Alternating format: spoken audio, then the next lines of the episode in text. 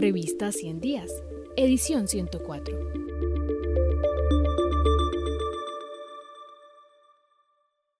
¿Hacia dónde va el país? Por Jorge Camacho. En un escenario de fuertes contradicciones luego de las movilizaciones sociales y con el gancho de las consultas presidenciales, se esperaba una participación masiva en estas elecciones al Congreso de la República, pero no fue así. La abstención aumentó con respecto al 2018. La numerosa abstención puede explicarse por el descrédito que tiene el Congreso como institución, lo cual aumentó con las movilizaciones de 2021 en las que fue incapaz de actuar ante las exigencias de los manifestantes. En general, hay una más negativa percepción de las instituciones del Estado, un cansancio de quienes, más allá de ser indiferentes, no creen en el Estado, no se sienten representados ni confían en verdaderos cambios. Por otra parte, las votaciones sucedieron de manera tranquila, Previo a la jornada electoral, la MOE, Misión de Observación Electoral, señaló que en 309 municipios las elecciones estaban en riesgo dada la presencia de grupos armados, pero al final solo en un municipio no se pudieron realizar. Haciendo un análisis de los resultados podemos afirmar lo siguiente. El uribismo retrocedió, pero no está muerto. El progresismo avanzó, pero no lo suficiente. Las dinámicas clientelistas regionales y las estructuras de los partidos tradicionales siguen siendo eficientes. La democracia y su concepción misma están en disputa. La creciente polarización funciona como estrategia de la derecha para mantenerse en el poder. Número 1. El uribismo retrocedió pero no está muerto. Todo parecía indicar que la gestión de Iván Duque, con un 73% de desaprobación y la creciente imagen desfavorable del mismo Álvaro Uribe, iban a hundir definitivamente al uribismo, pero aunque el Centro Democrático perdió terreno en el Congreso, sigue siendo una fuerza significativa, más teniendo en cuenta que muchos de los candidatos de los partidos tradicionales son afines al uribismo. Donde se vio más desfigurado el uribismo fue en las consultas presidenciales, en las que no presentó su candidato propio, bien porque no lo recibió la coalición de la derecha o por estrategia, pues al parecer hoy día, a diferencia de todos los procesos electorales desde el 2002, el apoyo directo de Uribe resta en lugar de sumar. Lejos de estar muerto, el uribismo ha tenido la capacidad de desplazarse hacia la coalición de la experiencia, que intenta darse un maquillaje de centro, negando que su candidato, Federico Gutiérrez, lo es del partido de gobierno y escogiendo para la vicepresidencia a Rodrigo Lara Sánchez, cercano a Fajardo y al nuevo liberalismo. Segundo, el progresismo avanzó pero no lo suficiente.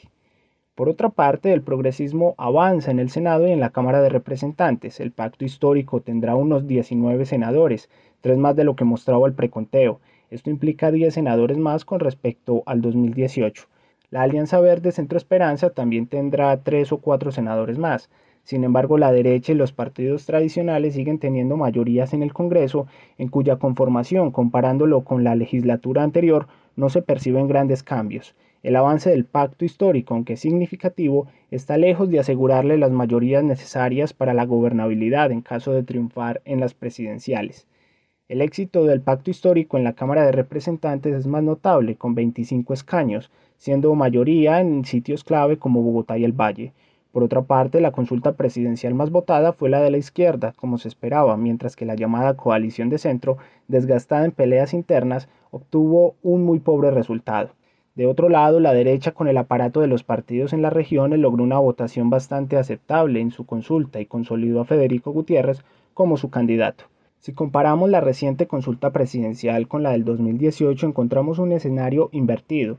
La izquierda tiene hoy una votación similar a la de la derecha hace cuatro años, se consolidan dos candidatos fuertes, Gustavo Petro y Federico Gutiérrez, entre quienes seguramente se definirá la presidencia, al menos que Fajardo remonte en las próximas semanas, cosa que parece bastante remota, o que el candidato independiente Rodolfo Hernández, con un discurso simple de anticorrupción, dé a todos una sorpresa.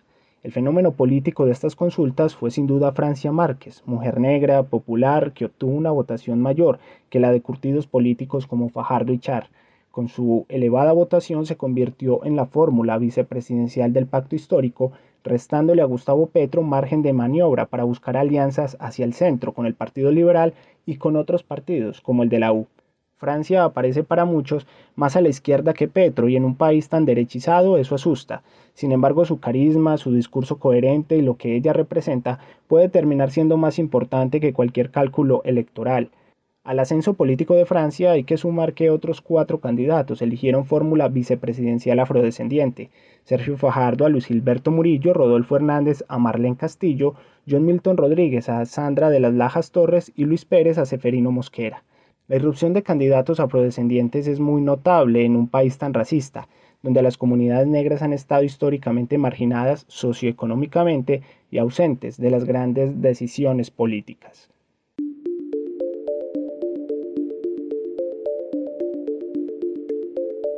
Este artículo hace parte de la edición 104 de la revista 100 días, del periodo enero-abril de 2022. Si quieres terminar de conocerlo, ingresa a nuestro sitio web www.revistaciendiascinep.com.